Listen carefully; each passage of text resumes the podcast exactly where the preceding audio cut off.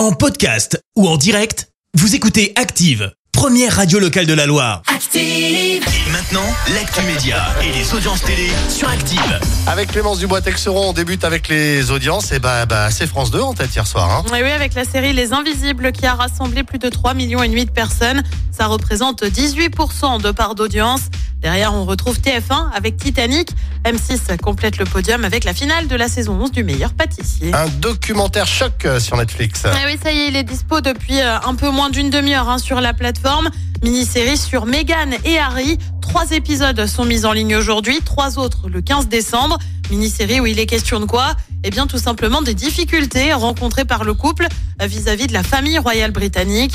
On avait notamment eu cette petite phrase de Harry on ne sait pas ce qui se passe une fois les portes fermées. La monarchie n'a bien sûr pas réagi pour le moment. Et puis direction TF1 avec une nouvelle émission prochainement, c'est signé Arthur, ça va s'appeler The Wheel. C'est déjà assez connu en Angleterre. Le principe c'est quoi?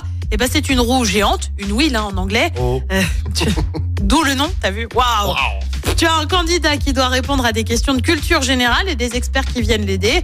Le but, eh ben, c'est de remporter de l'argent, tout simplement.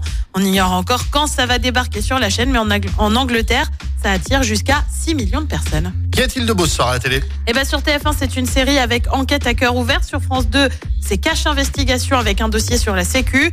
Sur France 3, c'est une série aussi avec la garçonne. Et puis sur M6, c'est le docu Johnny par Laetitia avec des images d'archives de Laetitia Hallyday. Et c'est à partir de 21h10. Merci beaucoup Clémence. On se Merci, vous avez écouté Active Radio, la première radio locale de la Loire. Active.